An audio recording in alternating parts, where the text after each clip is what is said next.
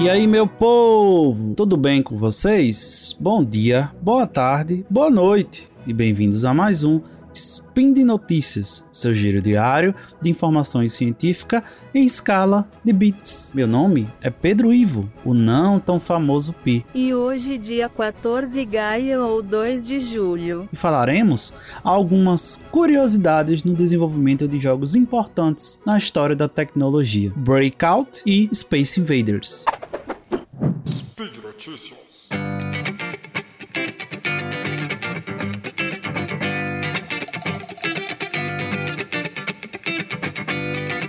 Com certeza, você já jogou Breakout. Pode ter conhecido até por outros nomes, como tijolinho ou coisas do tipo. É aquele joguinho que você controla uma plataforma e a bolinha vai subindo destruindo as paredinhas. Esse é o famoso Breakout. Né? Os seus desenvolvedores diziam que ele era o melhor videogame já inventado. Antes do Breakout, todos eram jogos como Pong, bem sem graças. O breakout ele trazia uma única raquete que direcionava a bola para uma parede de tijolos, muitas deles coloridos. O contato faz com que o tijolo desapareça e a bola pode mudar de velocidade. Assim como o Pong, as regras visuais de tamanho de tudo que vinha no Breakout foram definidas por Nolan Bushnell da Atari. Mas ele veio com um pequeno, grande desafio de engenharia em 1975: projetar o jogo com menos de 50 chips. Se o designer, se o projetista conseguisse fazer isso, ele receberia 700 dólares do dinheiro da época. Ou se ele conseguisse projetar com menos de 40, ele receberia mil dólares de premiação. A maioria dos jogos da época continha mais de 100 chips. E aí, um rapaz que não era conhecido, um tal de Steve Jobs, que era presidente de uma pequena empresa da Califórnia chamada Apple Computer, estava brincando com a Atari na época. E ele tentou trabalhar com isso.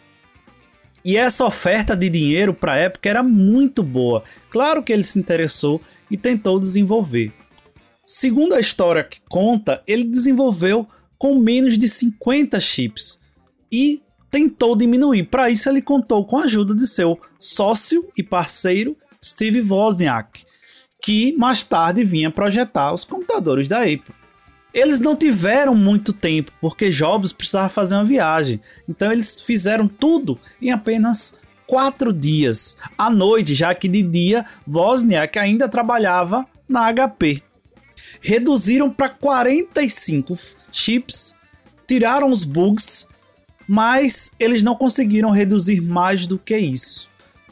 A lógica que eles fizeram era tão complexa para a época que os engenheiros desenvolvedores da Atari não conseguiram reduzir de maneira nenhuma.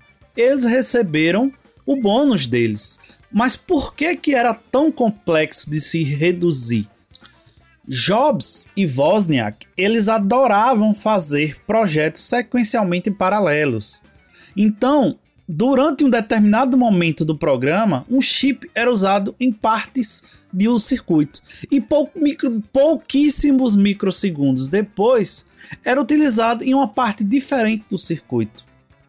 Só que isso era bem complexo de se fazer, difícil de depurar e de produzir isso em larga escala. Desse jeito, não tinha como ser produzido, e aí o Breakout ficou no laboratório da Atari por mais uns oito meses até ser colocado no mercado. Mas a versão que foi colocada no mercado continha mais de 100 chips, ou seja, todo o projeto de Wozniak e Jobs ficou meio de lado por causa de alguns bugs que ainda restavam. Você acredita que um, um som de um jogo foi responsável por todo o seu sucesso? É isso que falam do famoso Space Invaders. Por que que isso acontecia? Porque parecia meio que um filme de terror. A partir do momento que você ia matando os extraterrestres, aquele som ia aumentando sua velocidade, parecendo um filme de terror, trazendo aquela agonia que você tinha que matar mais, senão eles iriam lhe matar. E aí muitos jogadores se viciaram nisso. Esse jogo de 1978 foi inventado no Japão pelos engenheiros da Taito. E as pessoas ficaram tão viciadas nesse jogo que o governo japonês teve problema na escassez de ienes. Por quê? Porque eles usavam as moedas nos jogos, ficavam armazenadas dentro dos arcades. E um ano após, os, o Space Invaders já estava nos Estados Unidos. E eram multidões e multidões de filas de pessoas querendo jogar esse jogo maravilhoso. Mas por que, que esse jogo era tão fascinante para os jogadores? Pode ser a previsibilidade dos alienígenas. Se você morresse no meio de uma partida, a culpa era só sua. Você não podia dizer que foi uma sorte ruim, porque tudo era sempre muito previsível. Então você poderia melhorar cada vez mais e fazer uma pontuação melhor. Ou pode ser também porque o Space Invaders foi um dos primeiros jogos em que você não era um bloquinho, como em Breakout, em Pong. Você era um personagem e isso representaria melhor os seres humanos. Você tentando salvar a Terra dos alienígenas que chegavam a todo momento. Mas 9 entre 10 pessoas dizem que o mais emocionante do Space Invaders era o som. Quanto mais alienígenas o jogador matava, mais rápido eles se aproximavam. E com isso, mais rápida a batida do tambor. Mas a, a curiosidade é que essa característica ficou tão famosa no Space Invaders ela foi acidental. Por quê? A aceleração dos invasores era uma função da maneira como a máquina de estados funcionava. Mas o hardware tinha uma limitação ele só conseguia mover 24 objetos com eficiência. Uma vez que um dos invasores era baleado e, e desaparecia da tela, o hardware ele já não tinha tantos objetos para mover e os invasores aceleravam para manter o sistema rodando da mesma maneira. E toda vez que eles se moviam, eles faziam o seu determinado som. E cada vez que você destruía um alienígena, mais rápido e mais rápido e mais rápido ele ficava. É engraçado, eu até recomendo a vocês, rejoguem o jogo hoje para vocês verem essa característica, o quanto ela é interessante. Acidente ou não, né? Porque tudo na história fica muito bonito, como a maçã que caiu na cabeça de Isaac Newton.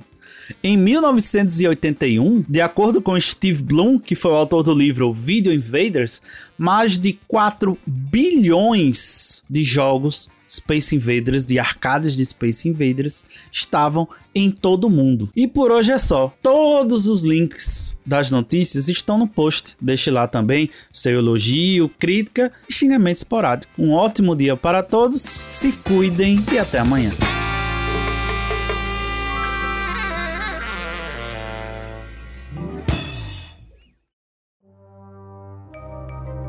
Este programa foi produzido por Mentes Deviantes deviante.com.br.